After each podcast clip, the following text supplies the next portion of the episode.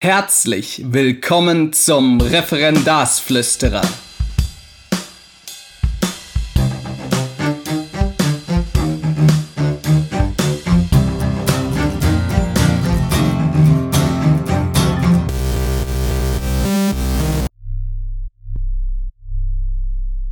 Schön, dass ihr heute wieder dabei seid beim Referendarsflüsterer. Nachdem ich ein wenig Orga-Kram besprochen habe, werde ich heute über das Thema Feedback und Feedbackkultur in der Schule reden. Ähm, ich werde diesmal keinen Gesprächspartner wieder haben. Das heißt, ihr werdet euch mit meiner sonoren Stimme beschäftigen müssen. Vor allen Dingen deshalb auch sonor, weil ich eigentlich so aus dem Erkältetsein dieses Jahr gar nicht mehr rauskomme.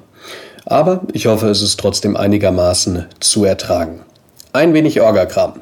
Zum einen möchte ich mich bei denen von euch bedanken, die Rezensionen und Sternchen vergeben haben auf den äh, Podcast-Portalen. Ich habe da gerade das erste Mal seit einiger Zeit wieder hingeguckt und das ist einfach toll, das ist erfrischend, das motiviert.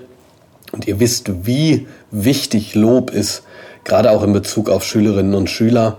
Das ist ganz, ganz zentral, weil man als Lehrperson ja normalerweise sehr negativ orientiert ist. Also das ist äh, für mich auch eine Sache, ich versuche da nicht nachzulechzen oder zu streben, da muss man natürlich aufpassen. Aber gerade in Bezug auf diese semi-professionellen Formate, die ich hier mache, ist das etwas, was einfach wunderbar ist. Ja, zwei Dinge noch. Äh, eins habe ich auch das letzte Mal vergessen. Äh, zum einen werde ich am 9. Februar um 19 Uhr ein Facebook Live-Video machen. Das hat eigentlich keinen großen ähm, ja, wie soll ich sagen, keinen großen, großartigen Grund, außer dass ich als Mensch so drauf bin, dass ich die verschiedenen Formate, die verschiedenen medialen Möglichkeiten, die es gerade gibt, einfach ausprobiere.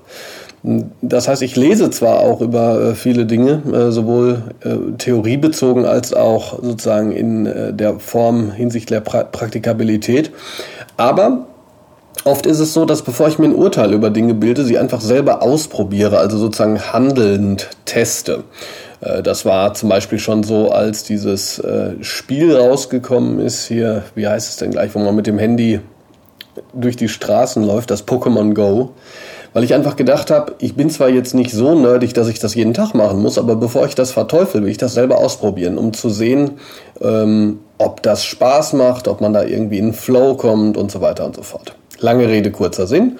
Am 9. Februar um 19 Uhr werde ich in der Referendarsgruppe auf Facebook, ähm, die heißt Referendariatsseite, für Fragen zur Verfügung stehen.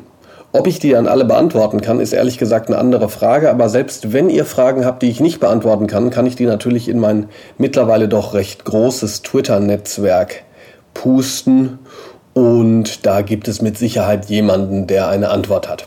Generell kann ich aber sagen, dass ich zu Themen wie Versicherungsschutz, ähm, Banken und so weiter eher weniger professionelle Antworten habe als in Bezug auf alles, was Unterricht, Unterrichtstheorie und auch ein wenig Lernforschung angeht. Obwohl letzteres natürlich auch ähm, etwas ist, mit dem ich zwar umgehen kann. Aber klar, ich bin jetzt nicht in der Universität. So, das war das eine am 9. Februar. Man kann sich da jetzt irgendwie anmelden oder so, muss man aber auch nicht machen. Aber wenn es euch interessiert, könnt ihr natürlich bei Facebook mal vorbeischauen. Das andere ist, ihr habt ja schon mitgekriegt, dass mein kleines Büchlein raus ist. Mittlerweile kann ich mich da auch drüber freuen. Als ich es das erste Mal gesehen habe, habe ich ja gedacht, mein Gott, das ist aber klein. Ähm, mittlerweile denke ich aber, vielleicht ist das gar nicht schlecht. Ja? dann kann man das so in die Hosentasche tun. Und wenn man äh, sozusagen gerade ins Referendariat startet oder Lehramtsstudent ist, kann man sich dann einen kleinen Einblick ähm, in das Referendariat und die Dinge, die dort auf einen zukommen, ähm, verschaffen. Und ja, ich war sehr, sehr froh oder, oder geradezu begeistert, dass die ersten Rückmeldungen auf allen Social-Media-Kanälen wirklich positiv waren. Das, was so kritisch angemerkt wurde, ist etwas, von dem ich auch wusste, dass es so ist. Letzten Endes ähm, muss das ja ein bisschen allgemein gehalten werden.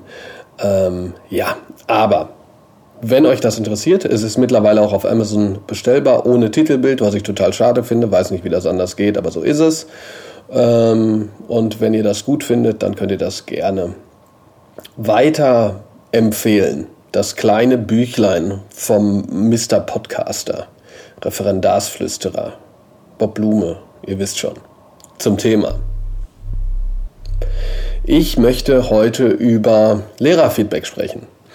Das möchte ich deshalb machen, weil jetzt gerade auch die Lehrerfeedbacks, die ich rausgegeben habe, sehr, sehr frisch noch sind und ich darüber sprechen kann. Und weil ich glaube, dass das etwas ist, was eigentlich zwanghaft, möchte ich fast sagen, jeder Lehrer tun sollte. Denn letzten Endes ist das Paradox ja, dass meistens die Lehrerinnen und Lehrer Lehrerfeedback einholen, die sowieso entweder nicht zu befürchten haben, sage ich mal in Anführungsstrichen, oder deren Unterricht auch sowieso so ausgelegt ist, dass Schülerinnen und Schüler das Gefühl haben, partizipieren zu können und nicht nur Befehlsempfänger zu sein. Ähm, dennoch ja, kann ich gar nicht genug betonen, wie wichtig so ein Lehrerfeedback für einen persönlich sein kann und eben auch für die Schülerinnen und Schüler. Und ähm, dementsprechend habe ich das jetzt auch in eigentlich den sechs Jahren plus Referendariat immer, immer gemacht. Der Unterschied ist zum Referendariat, ähm, ein, auf einen inhaltlichen Unterschied gehe ich noch ein, aber ein Unterschied ist natürlich, dass man im Referendariat so oder so die Konzentration auf eine Klasse beispielsweise oder, oder sagen wir mal auf die drei, vier Klassen, die man hat, sehr stärker fokussieren kann. Das ist jetzt nicht despektierlich gemeint, aber letzten Endes heißt das, dass man natürlich im, im besten Fall sich sowieso sehr müht und das merken die Klassen und das kriegt man auch zurück und das ist unheimlich schön, äh, das auch mitzubekommen. Und äh, vielleicht als kleine Anekdote, eine Referendarin, mit der ich jetzt gesprochen habe, hat gesagt, dass sich nach ihrem Feedback mit der Klasse auch die Atmosphäre geändert hat. Ja, also durch das Feedback selber ist die Atmosphäre ähm, hat sich dann verändert. Und das ist natürlich top und das liegt an bestimmten Dingen, über die ich auch sprechen möchte. Zunächst mal kurz dazu, wie man Lehrerfeedback einholen kann. Es gibt ja sozusagen die Zettelwirtschaft. Ähm, man kann sogar mit Google relativ einfach Fragebögen erstellen, was natürlich den Vorteil hat, dass das anonym eher ist, also eher anonym, als wenn Sie jetzt was schreiben, weil da kann man ja die Schrift ähm, erkennen. Und dann gibt es noch eine Menge professionelle, äh, professionelle Bögen mit Ankreuzmöglichkeiten und so weiter. Also das kann man im Prinzip eigentlich googeln. Bei mir war das letzten Endes aber so, dass ich bei diesen Bögen, wo dann angekreuzt wurde, der Lehrer hat sich bemüht, der Lehrer ähm, war freundlich, der Lehrer hat gelobt und so weiter und so fort, dass diese Zahlen, die ich dann zusammengerechnet habe und die dann irgendwelche Notenschnitte gegeben haben und so, mir viel weniger gebracht haben als der Abschlusskommentar des Schülers, wo stand, ja, was dem Schüler wirklich wichtig war. Und im ersten oder zweiten Jahr, das kann ich jetzt nicht mehr so ganz genau beurteilen, habe ich dann immer gesagt, ähm, achtet auch auf den Abschlusskommentar. Und die Abschlusskommentare waren wirklich auch das, was mir persönlich dann was gebracht hat. Und auf dieser Grundlage habe ich jetzt überlegt, wie ich mein, wie ich das Lehrerfeedback verändern kann. Und ich habe das Lehrerfeedback also insofern verändert, als dass ich nur noch schriftliche Rückmeldungen eingefordert habe und ähm, die habe ich lose an den ähm, IQB-Bildungstrend angebunden, sage ich mal. Ähm, dieser IQB-Bildungstrend, die sieben Dimensionen guten Unterrichts, über die habe ich, glaube ich, ähm, nicht glaube ich, sondern auch mal im Podcast gesprochen. Das sind also sieben Dimensionen von Unterricht, ähm, über die ich jetzt nicht länger rede, sondern ich sage einfach, was ich daraus abgeleitet habe, welche Überschriften ich wähle. Ich mache es nämlich jetzt einfach nur noch so. Ich sage den Schülerinnen und Schülern, dass sie fünf Punkte aufschreiben sollen. Nummer eins, Lernatmosphäre. Nummer zwei, Themen und Umsetzung. Nummer drei, Lehrerverhalten. Nummer vier, Lernzuwachs. Nummer fünf, eigene Leistung, bemühen. Nummer sechs, Abschlusskommentar und ich lasse ihr auch eine Note geben. Das mit der Note, das ist ja so, so rum, dass man sagen kann, naja, ähm, was bringt so eine Note andersrum, wenn man das tatsächlich sagen würde, dann müsste man sich auch Gedanken machen äh, über Noten, die man Schülerinnen und Schülern vergibt. Was ich übrigens tue, ich bin nicht ein riesiger Notenfan. Ich versuche sie so valide und so reliabel und so objektiv wie möglich zu machen, aber Darüber, wird man, darüber spricht man ja auch im Referendariat und später ist das auch so. Ähm, eine totale Objektivität gibt es nicht. Aber ich lasse mir trotzdem Noten geben, weil ich den Schülerinnen und Schülern das Gefühl geben möchte, dass sie auch mal in der Lage sein können, die Arbeit zu bewerten. Ich sage nicht viel dazu, was sie dann machen sollen, sozusagen, sondern ich sage ihnen nur, dass es für mich erstens so eine Art Arbeitszeugnis ist und zweitens die Möglichkeit, meine eigene Arbeit zu verbessern. Und das finden die toll, dass sie daran teilhaben können.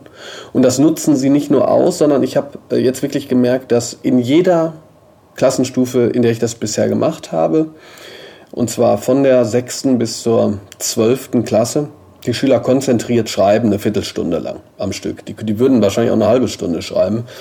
Also ich habe gerade von der Kursstufe die, das Feedback ähm, eingetragen in eine Liste, links positiv, rechts negativ und da habe ich anderthalb Stunden für gebraucht.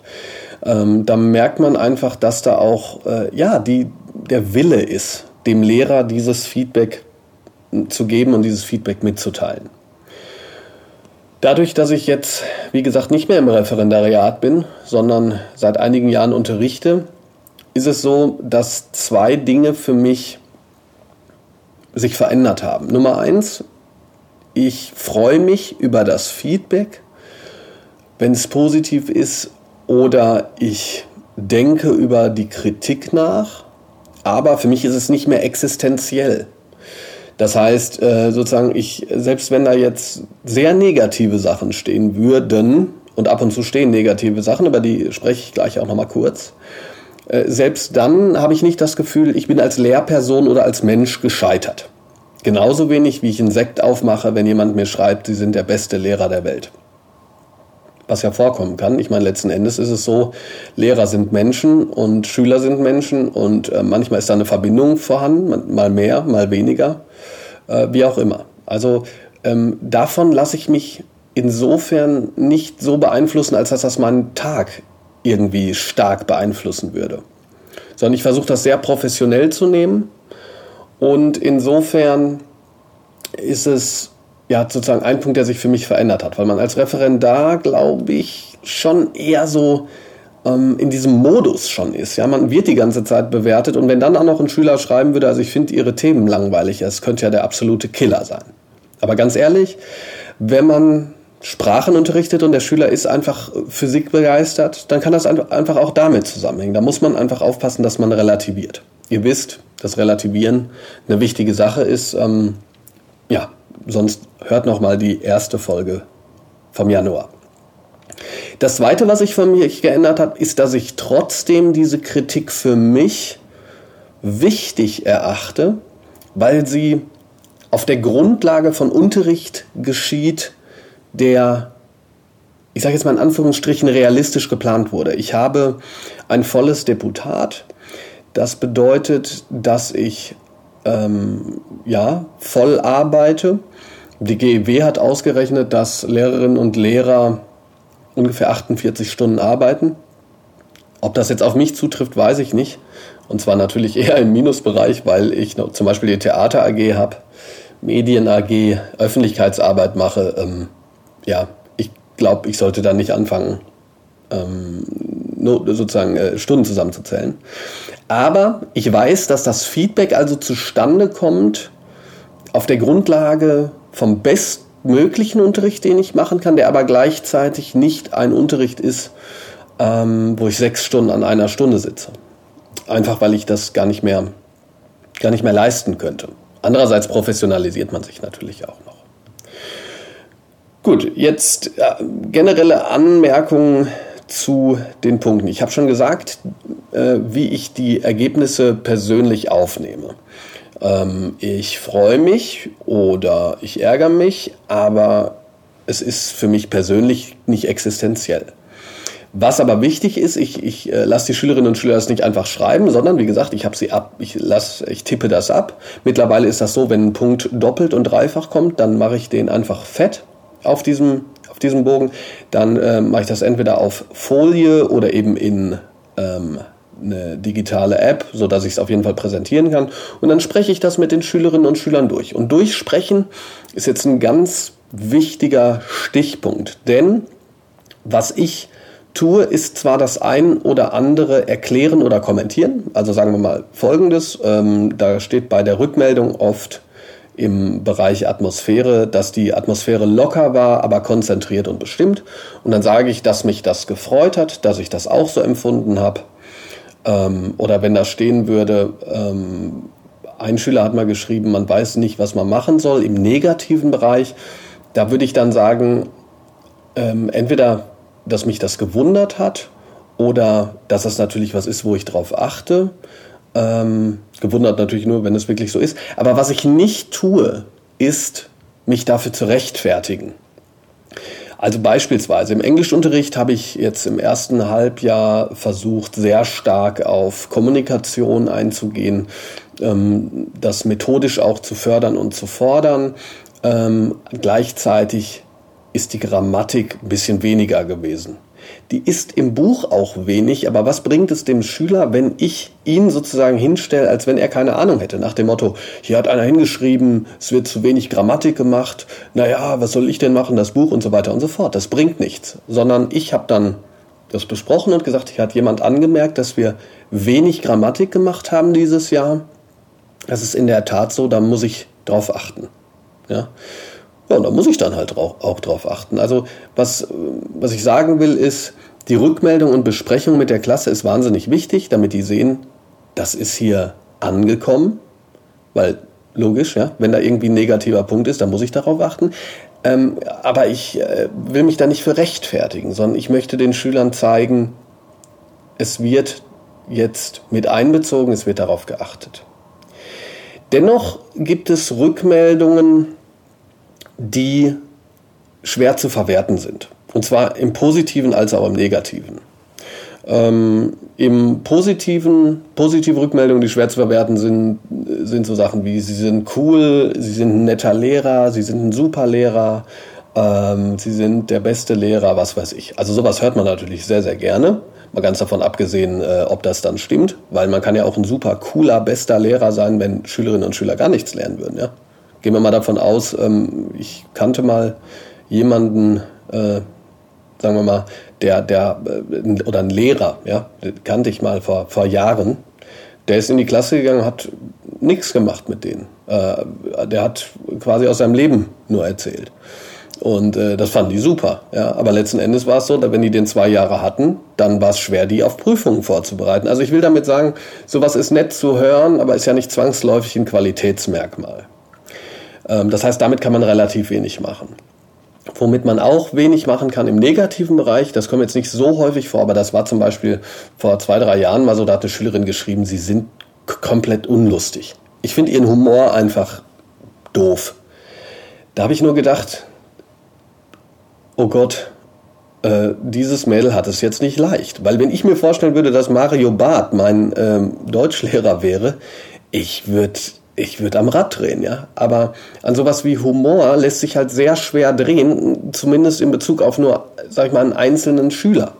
Generell sind Lehrer natürlich schon per Definition relativ unwitzig, ähm, aber Humor beziehungsweise eine in Anführungsstrichen lockere, aber bestimmte Herangehensweise ist, wenn man so will, Teil meiner professionellen, authentischen Lehrerpersönlichkeit. Und da braucht man relativ lange für, bis man die wirklich einigermaßen hat. Also ich würde sagen, jetzt mittlerweile, so im sechsten Jahr, weiß ich, was ich für ein Lehrer bin. Schüler brauchen dafür immer, das weiß ich mittlerweile auch, weil ich beispielsweise sehr locker sein kann, flapsig aber trotzdem unheimlich viel erwarte. Hohe Ansprüche habe, hohe Ansprüche stelle an mich, aber auch hohe Ansprüche stelle an Schüler. Das heißt, dieses Muster, was Schülerinnen und Schüler oft drauf haben, ernster, autoritärer Lehrer, heftige Noten, hoher Anspruch, lockerer Lehrer, äh, weniger Anspruch, bessere Noten, das funktioniert bei mir natürlich nicht. Ähm, aber ich will sagen, diese Authentizität ist ein Teil, an dem man schwer arbeiten kann oder an dem man vielleicht auch gar nicht arbeiten möchte. Und das ist bei mir so. Wenn ein Schüler mich unlustig findet, dann ist das eine Rückmeldung, die er mir geben kann. Da kann ich einfach nur sagen, hm, da muss er jetzt durch. Andererseits gibt es natürlich auch ähm, negative Rückmeldungen, die was bringen. Ähm, und positive natürlich auch. Ich rede mal über negative Rückmeldungen, die was bringen. Das wäre zum Beispiel, einer hat mal angemerkt, ich würde zu viel reden. Das ist natürlich witzig, dass ihr das jetzt hört, während ihr einen Podcast hört, weil äh, der ist darauf aufgebaut, dass man zu viel redet. Aber ja, das ist ein Problem. Ähm, es gibt ja so die, die ähm, sagen wir mal, die, das Statement, ähm, die Sch Schüler fangen an zu lehren, sobald der Lehrer schweigt oder sowas. Und das ist in der Tat, da ist was ganz Wahres dran. Ähm, wir müssen natürlich ausklammern, dass man, wenn man erstmal so weit ist, also oder bis man so weit ist, unglaublich viel arbeiten muss. Das ist zumindest meine Erfahrung. Also ich brauche normalerweise ein, Jahre, äh, ein Jahr ähm, wirklich konzentriertes Arbeiten, inhaltlich, damit Substanz vorhanden ist, ein Netzwerk von, von Wissen. Und dann kann man langsam anfangen, darüber zu reden, ein bisschen mehr zu öffnen, ein bisschen mehr zu öffnen und irgendwann komplett individuell zu arbeiten. Und der Lehrer ähm, ist sozusagen dann derjenige, der bin, wirklich binnendifferenziert arbeiten kann. Aber da sprechen wir natürlich nicht mehr über die Art von Unterrichtsdramaturgie, die man jetzt beispielsweise im Referendariat hat.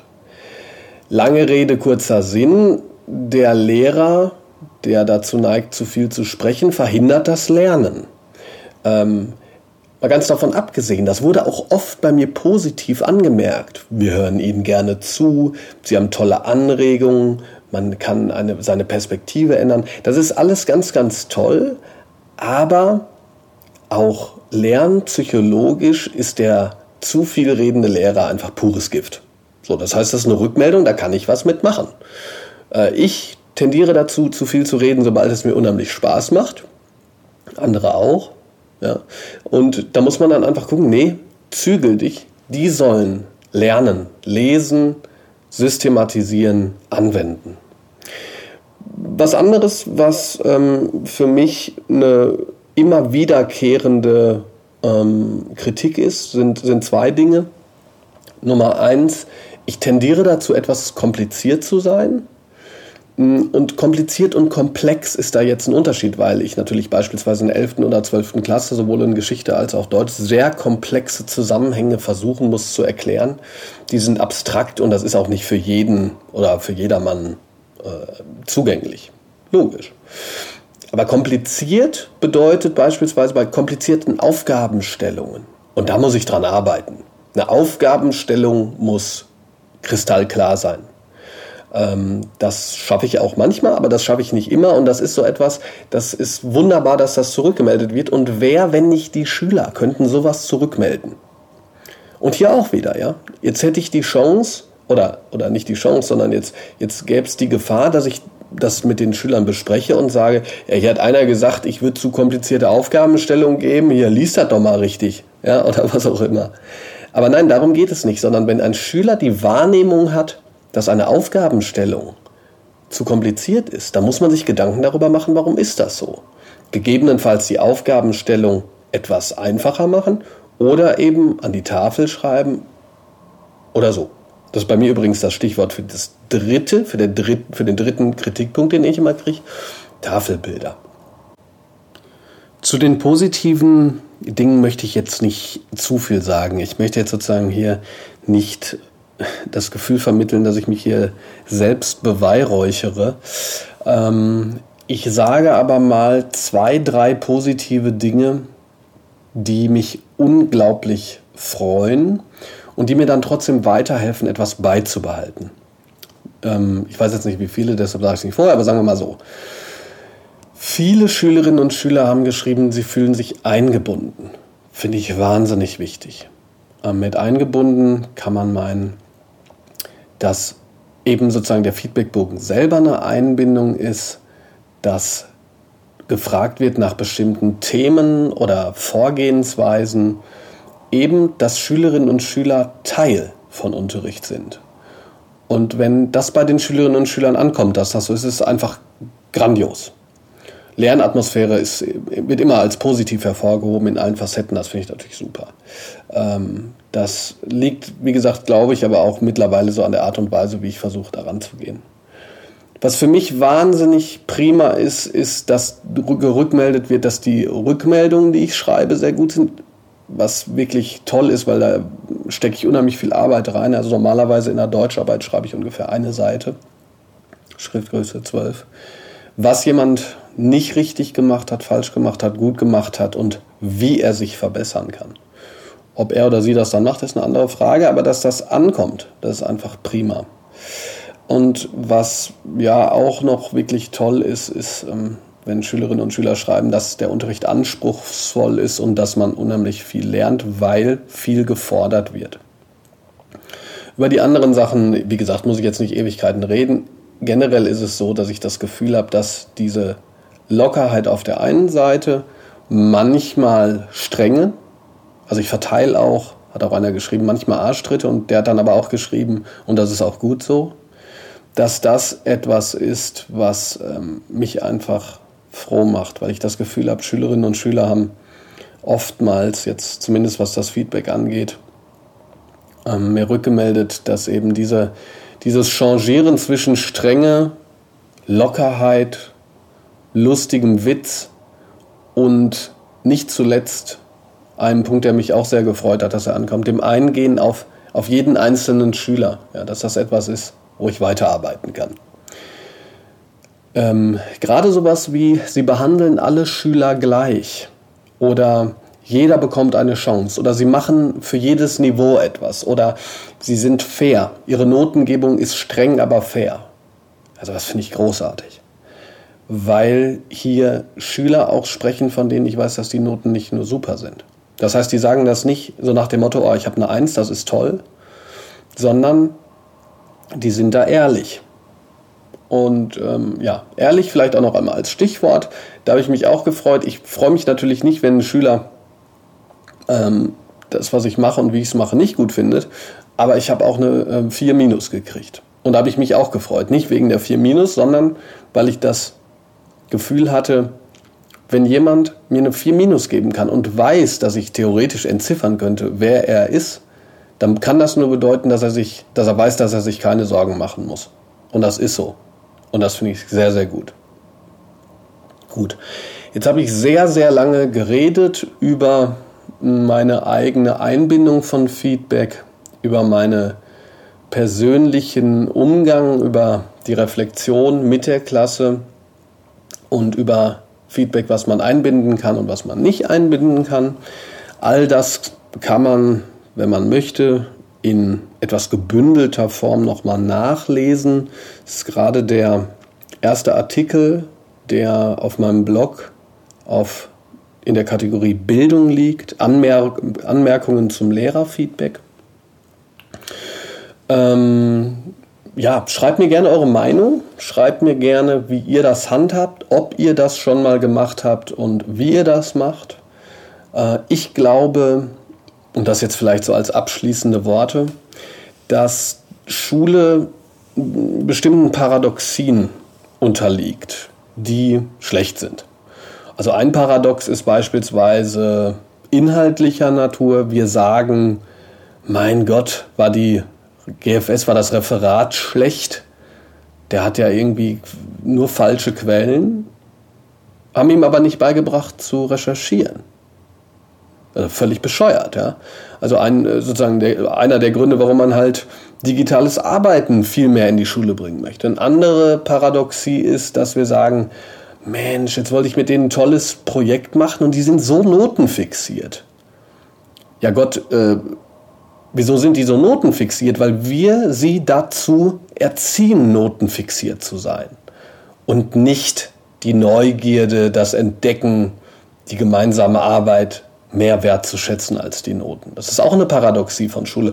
Und die dritte Paradoxie von Schule ist, dass wir alle hoffentlich Schülerinnen und Schüler ja zu Teilnehmern, zu Bürgern einer Gesellschaft erziehen sollten, wollen äh, in der sie nicht alles hinnehmen, sondern in der sie Teilnehmer sind und nicht nur passive Empfänger von audiovisuellen Reizen, ja, sondern Leute, die gestalten, die die Demokratie mitgestalten und so weiter und so fort. Und ich weiß, das hört sich jetzt idealistisch an, aber das ist so. Und wie zum Teufel sollen Schülerinnen und Schüler lernen, dass sie wichtig sind, dass sie Teil der Gemeinschaft sind, wenn wir sie im Unterricht, also in jener Situation, in der sie sich jeden Tag für ja, 12, 13 Jahre aufhalten, außer jetzt in Ferien, äh, äh, und, und dort abgestempelt werden zu Empfängern von, von Aufgaben oder, oder schlimmstenfalls von Befehlen.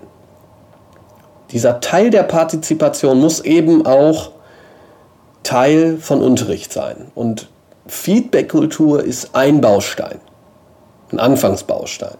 Andere Bausteine sind dann tatsächlich offener Unterricht, agiler Unterricht, eben Unterricht, der mehr ausgerichtet ist auf die einzelnen Interessen. Wie man das macht, das ist natürlich ein komplett neues Thema.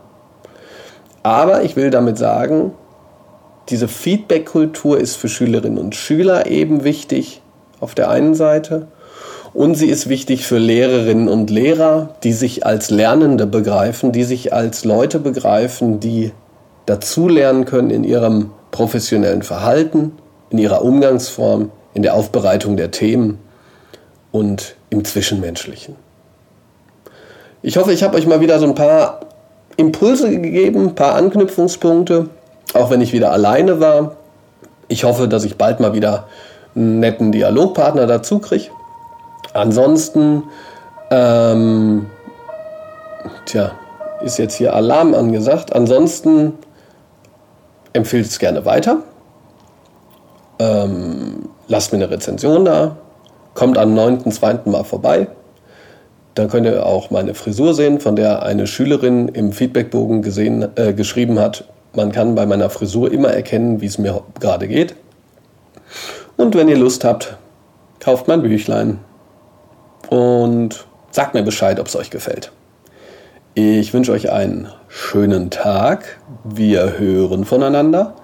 Bis ganz bald. Euer Referendarsflüsterer Bob Blume. Ciao.